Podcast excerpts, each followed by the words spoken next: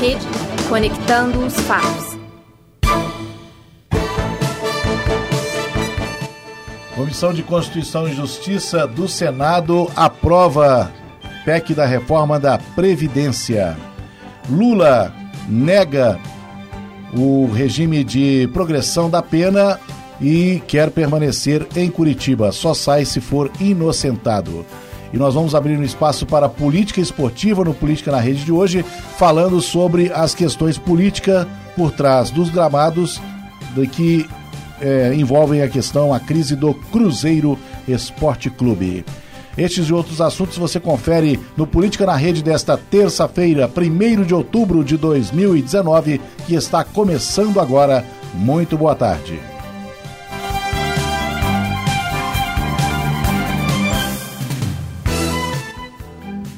O principal assunto desta terça-feira, 1 de outubro, na política, é a aprovação na Comissão de Constituição e Justiça da reforma da Previdência. O governo comemora esta aprovação e aposta que ainda hoje a proposta possa ser aprovada em primeiro turno no plenário do Senado. Pois é, Getúlio, a Comissão de Constituição e Justiça, CCJ, do Senado, aprovou nesta terça-feira, dia 1 de outubro, hoje, por 17 votos a 9, o relatório sobre a reforma da Previdência proposto pelo senador Tasso Gereissati, do PSDB de Ceará plenário, como você disse, vota hoje à tarde, já está essa votação já está sendo, já está acontecendo, para ver se a gente aprova aí em outubro ainda essa reforma da previdência aí que está se estendendo por longos anos, né? É, neste ano em que Bolsonaro assumiu a presidência, até que a proposta está é, correndo né, relativamente rápido. O Temer não conseguiu em dois anos mas o Bolsonaro está conseguindo né, articular a sua base para aprovar a reforma da Previdência, não com, altera não com alterações, né, não com menos alterações, mas está conseguindo. Já aprovou em dois turnos na Câmara, está aprovado conforme o resultado da manhã de hoje na Câmara, na Comissão de Constituição e Justiça, que é a comissão mais importante de toda a Casa Legislativa, né? Todo projeto que entra em tramitação passa primeiro pela Comissão de Constituição e Justiça e depois vai a plenário. O líder do governo no Senado, né, o senador Fernando Bezerra Coelho, o mesmo que causou o adiamento da votação na semana passada, aposta que ainda hoje né, os trabalhos no plenário avancem para que a PEC seja aprovada em primeiro turno, Luana. Pois é, Getúlio, falando de mudanças que podem ocorrer aí nessa, nesse novo texto da reforma da Previdência, uma delas é justamente a questão de inserir os municípios, né, nessa, nessa reforma. Os estados e municípios. Né? Exatamente. Né? E é, há um, um certo, uma certa dúvida aí, porque no texto original não, não se propõe colocar os estados e municípios. Entretanto, estes mesmos estados e municípios têm um rombo gigante também, que essa reforma, esse texto original da reforma da Previdência, não conseguiria resolver esse problema. Então, é, a dúvida que, que se estende hoje aí por essa votação é justamente essa, para ver se vão inserir esses estados e municípios, mas para isso eles vão fazer uma PEC à parte, né? para não ter que enviar esse texto novamente ao Congresso, para ter uma nova votação e aí conseguir é, passar pelo Senado. É a chamada PEC paralela, que Exato. foi construída pelo senador Tasso Gereissati, do PSDB. Vale lembrar alguns pontos dessa reforma né, que mudam as regras atuais. Atualmente, para se aposentar, o trabalhador ele precisa de 35 anos de contribuição para homem, 30 anos para mulheres e não há idade mínima. Para evitar o fator previdenciário que foi criado no governo Fernando Henrique Cardoso, o fator previdenciário está relacionado à expectativa de vida do brasileiro. Quanto maior a expectativa de vida, mais tempo o trabalhador, em tese, teria que trabalhar para poder se aposentar. Então, com a incidência do fator previdenciário, os trabalhadores teriam que trabalhar mais, mais do que o tempo de contribuição inicialmente previsto. No governo Dilma, foi criada uma regra de transição, a regra dos pontos, para poder é, somar idade com tempo de contribuição e assim a pessoa ter direito à aposentadoria integral. Mulheres a partir de 85 pontos e homens a partir de 95 pontos. Portanto, se uma mulher com, 30, com 50 anos é, e 35 anos de contribuição, ela teria condições, por exemplo, de se aposentar, porque somaria 85. Mas agora, com essa nova reforma que está sendo aprovada no Senado, muda muita coisa. Por exemplo, pelo menos 40 anos de contribuição, tanto para homens quanto para mulheres, para ter direito à aposentadoria integral. Mas mesmo que tenha 40 anos de contribuição, existe agora a idade mínima. O homem, 65 anos, e a mulher, 62 anos. Portanto, não adiantaria o trabalhador começar a contribuir aos 18 anos, porque com 40 ele teria 58 anos ainda faltariam para o homem sete anos para contribuir, e no caso da mulher, ainda faltariam quatro anos para atingir a idade mínima. Para os que já estão nas novas regras, né? Aliás, perdão, nas novas não, para quem já está nas atuais regras, vai existir um cálculo de transição. Vai depender muito do tempo que falta para a pessoa se aposentar, porque haverá um pedágio, ou seja, vai ter que contribuir metade do tempo que ainda falta para se aposentar. Por exemplo, se faltam quatro anos para a pessoa se aposentar, ela vai ter que contribuir mais dois anos, que é a metade desse tempo que falta, então dá um total de seis anos. Então, existem cálculos aí que precisam ser feitos para saber quando que a pessoa vai poder se aposentar. Uma dica, entre no site, né, é, Previdência .gov.br que tem uma calculadora lá. Você entra com seus dados e ela vai fazer uma simulação de quando é que você poderá se aposentar, né? Quando é que você terá direito à aposentadoria integral ou parcial. Vale dizer que tem categorias que ficaram de fora dessa previdência, né? Enquanto outras continuaram sendo incluídas. Os privilégios que eh, alguns reclamavam, por exemplo, foram mantidos é o caso dos militares, é o caso dos políticos, né? Que foram incluídos nessa reforma da Previdência. Exatamente. E esses pormenores que acabam complicando um pouco o entendimento né, do público e das, da população brasileira referente a essa reforma da Previdência. E isso que complica ainda mais a questão de dela ser aprovada agora em outubro, né? Tem muitos pontos que ainda estão por entender. A gente não sabe é, com certeza como vai ser essa questão dos servidores públicos, a questão dos municípios e estados. Então tem muito ponto ainda que precisa ser esclarecido pra, para a população população e que ainda ainda está aí as obscuras, né? É, lembrando que o governo federal ele quer sim, até o dia 20 de outubro, está com essa reforma aprovada, já que é um dos principais pontos do plano de governo do, do presidente eleito Bolsonaro e a, a União ela promete, né, ou pre, prevê uma economia de 876,7 bilhões de reais em 10 anos, caso a reforma seja aprovada. E se os estados e municípios forem incluídos, um milhão, um bilhão, um trilhão, um né? Um trilhão. Um trilhão e 300 bilhões. 1,3 trilhão de reais se os estados e municípios forem incluídos nessa reforma. Porque aí você vai somar a economia do governo federal com a economia dos estados e municípios que querem ser incluídos aí. Porque muitos estados estão quebrados, é o caso de Minas Gerais, né? Em muitos estados é o caso do IPSENG aqui em Minas Gerais, que é o Instituto de Previdência dos Servidores do Estado, que responde aí pela previdência dos servidores estaduais. É, o Instituto está com sérias dívidas, né, com muitos problemas financeiros, e se houver uma reforma que inclua também os é, servidores estaduais, haveria a possibilidade de um refresco no caixa. Hoje pela manhã, em uma rádio né, de Belo Horizonte, a Rádio Tatiaia, é, um dos membros da equipe econômica do governo, Zema, admitiu o motivo real da privatização da CEMIG e de outras estatais. O governo está querendo fazer caixa com a venda dessas estatais para que ele resolva o problema fiscal.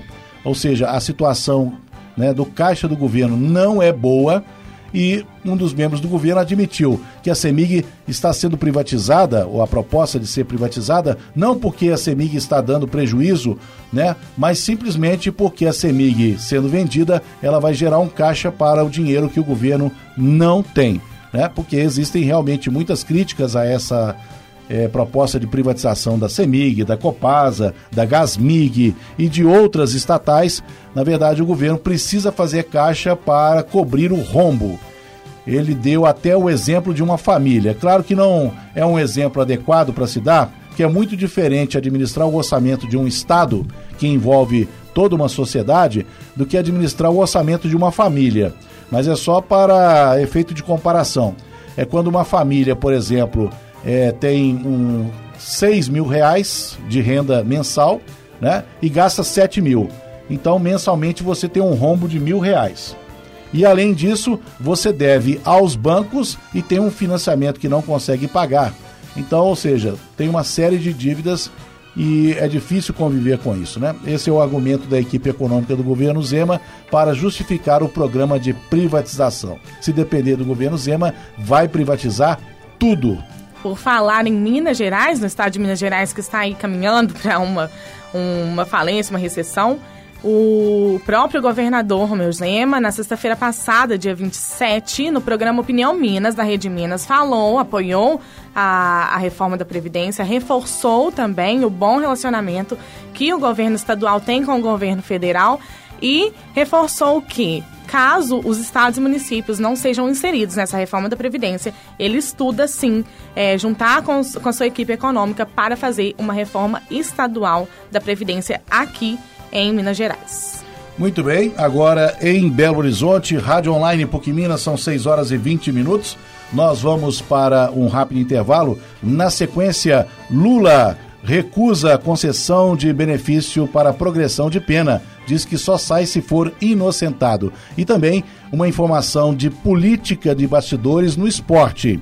Com espaço aqui também no Política na Rede sobre a situação interna no Cruzeiro Esporte Clube.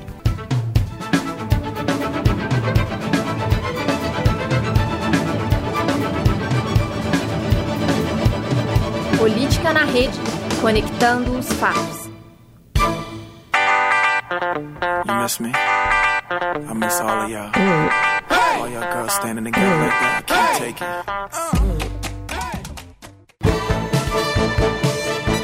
Este é o Política na Rede, programa que foi criado no segundo semestre de 2018, durante as eleições presidenciais. Foi criado para este fim, né, para acompanhar a cobertura da campanha eleitoral e permaneceu né, com a nossa equipe de monitores voluntários, monitores bolsistas, e nós estamos retomando. Este é o segundo programa da série desta temporada do segundo semestre de 2019. E fazemos um convite a você que está ouvindo a PUC Minas Rádio Online. Né? Venha participar da produção do Política na Rede toda terça-feira. A produção começa às quatro da tarde e a apresentação é ao vivo às seis horas. Bom, nós chamamos aí na, no intervalo as informações sobre o processo que envolve o ex-presidente Lula, que está preso há um ano e seis meses, um ano e meio, né? No dia 7 de outubro, agora vai completar exatamente um ano e meio que ele está preso na carceragem da Polícia Federal em Curitiba. E essa semana, né, desde semana passada já se falava nisso, e essa semana o Ministério Público pediu a progressão da pena.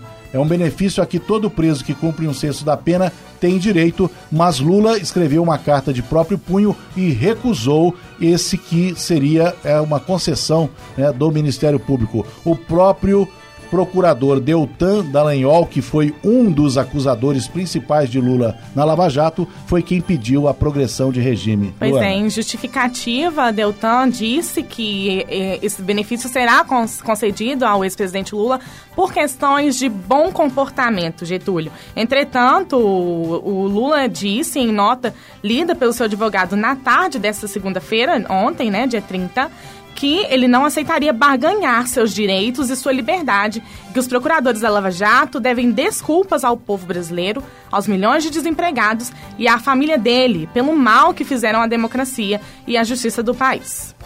Pois é, e depois do escândalo da Vaza Jato, né, áudios que foram é, liberados pelas publicações do Intercept Brasil, à frente, né, o repórter Glenn Greenwald, é, ficou a suspeita no ar sobre as verdadeiras intenções de Sérgio Moro quando era juiz da 13ª Vara da Justiça Federal em Curitiba e Deltan Dallagnol, que era o chefe do Ministério Público também em Curitiba. Além, né, da condenação em segunda instância no TRF4, o Tribunal Regional Federal da 4 Região, sediado em Porto Alegre, quando a condenação foi de unanimidade, né? Os três desembargadores condenaram e não só condenaram, como aumentaram a pena de 9 para 12 anos de prisão. Então vamos aguardar aí essa semana, com certeza muita polêmica vai girar, porque alguns adversários, alguns desafetos de Moro, que hoje é o ministro da Justiça, e outros desafetos também de Deltan Dallagnol, acreditam que estas sejam medidas de desespero, porque de alguma forma esses vazamentos, né, a chamada lá vaza, é, vaza jato, estão colocando em xeque, estão é, destruindo ou diminuindo a credibilidade da Lava Jato. Pois é, Getúlio, e a questão que fica nessa, nesse embrólio todo do regime do Lula é se ele poderá tomar essa decisão judicialmente, legalmente, de não aceitar essa progressão de regime, né? É, e a questão polêmica dessa terça-feira é o uso ou não da tornozeleira, né? Exatamente. A tornozeleira eletrônica, o Lula se recusa a usar a tornozeleira, é uma forma de monitorar o preso que passa a cumprir a pena em regime semiaberto. Lula fez uma crítica na semana passada quando deu uma entrevista a Luiz Gonzaga Beluso, economista, e também a Eduardo Moreira. Ele disse que muitos dos delatores da Lava Jato, né, muitos empresários, muitos doleiros que receberam benefícios por fazerem delação premiada, hoje estão curtindo na praia ou estão curtindo em paraísos fiscais com tornozeleira, né? Curtindo a vida simplesmente porque fizeram um acordo de delação premiada para fazer com que outras pessoas fossem presas, inclusive ele, né? O que levou Lula principalmente a ser preso, né? Foi o depoimento de Léo Pinheiro, né? Da OAS, da construtora OAS, e também o depoimento do ex-ministro da Fazenda, que está preso, é, Antônio Palocci. Né? Foram depoimentos decisivos que levaram à condenação do presidente, do ex-presidente Lula, no caso do triplex de Guarujá.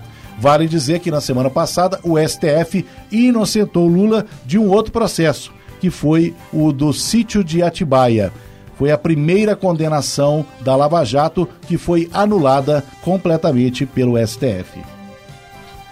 Pois bem, agora são 6 horas e 25 minutos, 27. Luana, algum destaque ainda na política partidária, política institucional? Porque hoje nós estamos caminhando para o final. Política na rede, hoje um pouco mais curtinho. Não, Getúlio, eu gostaria apenas de frisar essa questão do Janot, né? O, o Janot, ele, é, na semana passada, deu uma entrevista para o Estado de São Paulo e para a Folha de São Paulo, falando que ele em algum momento aí do, do, do, seu do seu da sua do seu profissionalismo político, ele chegou aí ao STF armado para poder atirar a, é, no ministro Gilmar Mendes e depois ele tiraria sua vida é, após cometer esse ato, né? É, teve muita repercussão pela questão do dele estar lançando um livro. Na verdade, essa declaração dele foi dada nesse livro e, e ele não citou o nome do, do, Gilmar Mendes nessa declaração, no livro que ele escreveu e que vai ser lançado aí. E, porém, ele falou claramente que era o Gilmar Mendes quando ele deu essa entrevista para o Estado de São Paulo e para a Folha de São Paulo. E, é, aproveitando o ensejo, Gilmar Mendes, ele também liberou, né, atendeu o pedido do senador Flávio Bolsonaro, do PSL do Rio de Janeiro, filho do presidente, né, que determinou a suspensão das investigações sobre o parlamentar no Rio de Janeiro, aquele famoso caso do Queiroz, né? É, em uma reclamação apresentada ao Supremo no início de setembro do mês passado, o senador afirmou que, mesmo diante da decisão do presidente do tribunal, Dias Toffoli, as investigações sobre ele prosseguiram. A reclamação é um tipo de ação que contesta o cumprimento de decisões do Supremo. E segundo a decisão de Gilmar Mendes, Flávio Bolsonaro pediu ao próprio Ministério Público e ao TJ a suspensão dos casos para cumprimento da decisão de Toffoli até o julgamento definitivo pelo Supremo. Então, o Queiroz e, e o Flávio Bolsonaro estão liberados dessa de todo esse embrólio que teve aí em relação aos laranjas, né? É, mas vão continuar perguntando cadê o Queiroz? É, até hoje não apareceu. Pois é. E depois dessa confissão né, de Rodrigo Janot de que entrou no STF com a intenção de matar o ministro Gilmar Mendes e depois de se suicidar, mas desistiu no meio do caminho, é, o presidente do STF determinou que toda autoridade, promotor, procurador, advogado que entre no STF tem que passar pelo detector de mentais, porque atualmente, né, antes dessa determinação, é, autoridades judiciárias, né, poderiam entrar livremente, entravam por um outra, uma outra, um outro acesso diferente do público comum que ia assistir às audiências. Agora, todos, sem exceção, têm que passar pelo detector de metais para verificar se não tem alguém que tenha a mesma intenção que o Janot, né? Exatamente. Pois é, nós encerramos aqui a política institucional, partidária, e nós vamos abrir uma, um parênteses para um outro tipo de política, que é a política esportiva.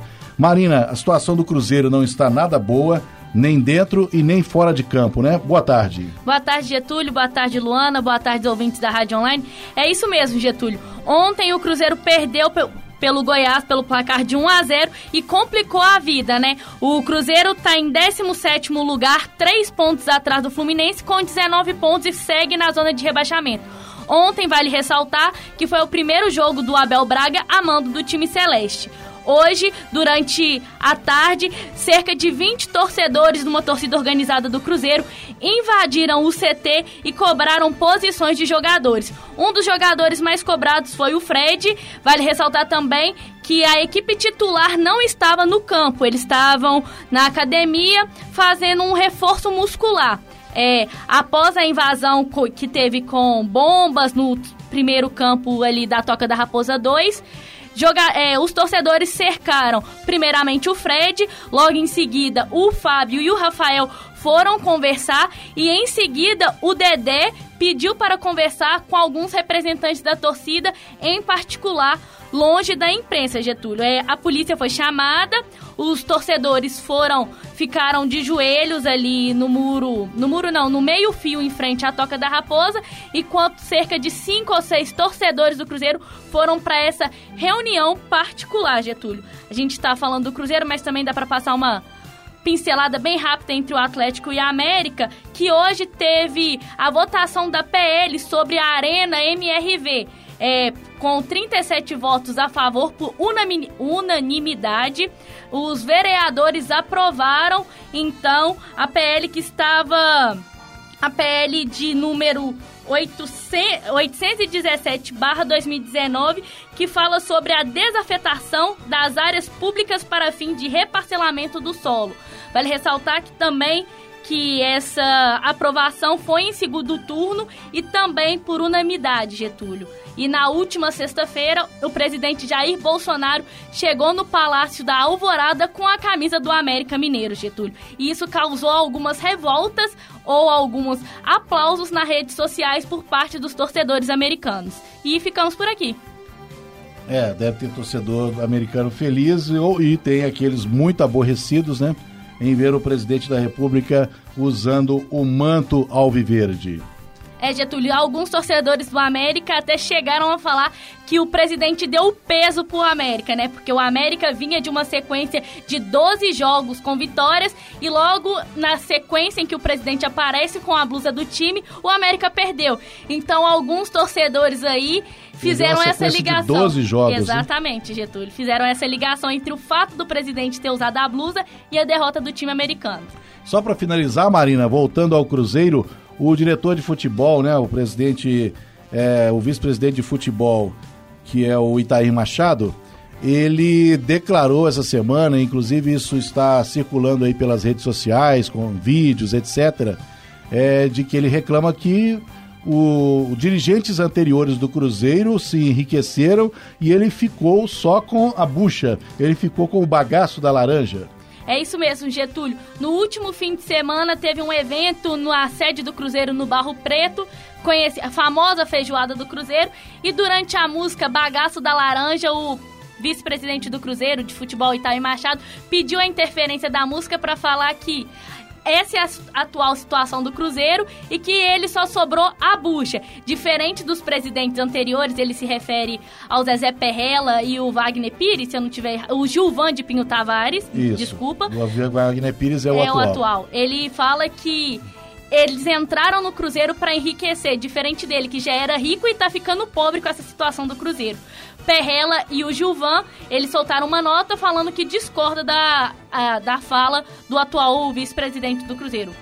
É, o Machado sempre com declarações polêmicas.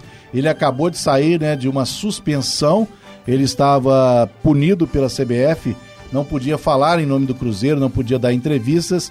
Então agora que a suspensão ela foi é, desfeita, né? Ou seja, ele voltou a representar o Cruzeiro e voltou a poder dar entrevistas, voltou a dar falas, né, declarações polêmicas. Getúlio, só uma correção, não foi o Itaí, foi o Wagner Pires que soltou essa declaração. Ah, foi o Wagner Pires? Foi, foi o não próprio. Foi, Ita... foi não, o próprio? Foi o próprio Wagner Pires que citou que ele estava ficando pobre com a atual situação do Cruzeiro. Pois é, então veja só. O Wagner Pires tem sido muito criticado por não aparecer, né? Ele tem ficado é, em stand-by, não tem se manifestado, não tem aparecido nos jogos, não tem colocado a cara à tapa, né? Como se espera de um dirigente nos momentos bons e nos momentos maus do time, né? E re resolveu aparecer. Quando resolve aparecer, ele faz essa declaração dizendo criticando os seus antecessores. Declarações é. como essas que reforçam essa crise do Cruzeiro, né? Quanto mais. Já tem a, a, a crise política, temos a crise dentro da diretoria, temos a crise dentro dos campos, temos, temos a crise entre as torcidas e é, levar isso ainda à imprensa para ficar um alfinetando o outro, eu acredito que aumenta ainda mais e agrava ainda mais essa crise que o Cruzeiro está passando. Mas acredito que essa situação do Cruzeiro, ela é a mais evidente agora, ela está na carne viva, mas é a situação de muitos clubes brasileiros mais cedo ou mais tarde, vários clubes vão ter que passar por uma reformulação completa, né, na sua gestão. Porque não dá para você manter durante anos a fio, né, despesas muito altas, né, gastos elevados, contratações milionárias de jogadores, né, e não dá para você manter isso mesmo à custa, né, ou com o argumento de montar equipes competitivas, se você não tem condições de manter isso. Uma hora, né, é, a, a conta não vai fechar e a situação vai estourar.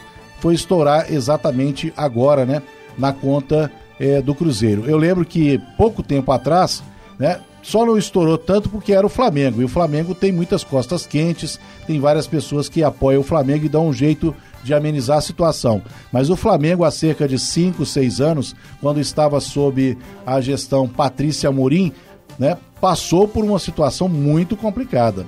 Houve um campeonato em que o Flamengo quase chegou também né, às vias do rebaixamento, mas acabou se recuperando na reta final.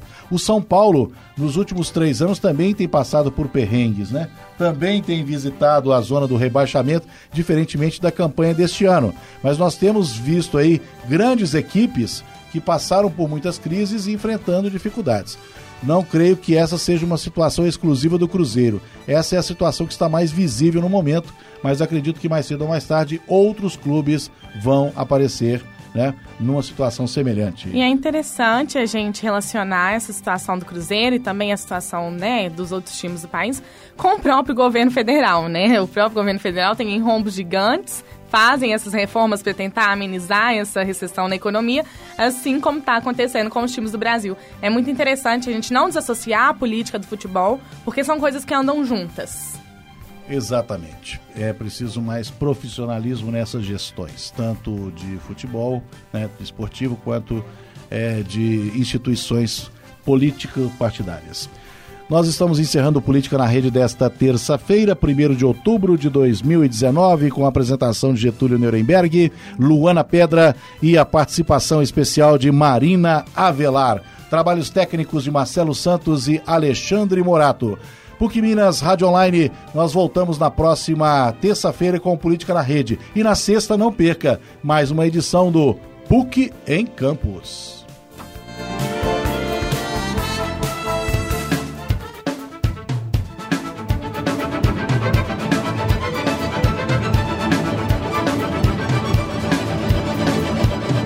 Política na Rede, conectando os fatos. Essa produção é do Lab SG, onde você vem aprender aqui na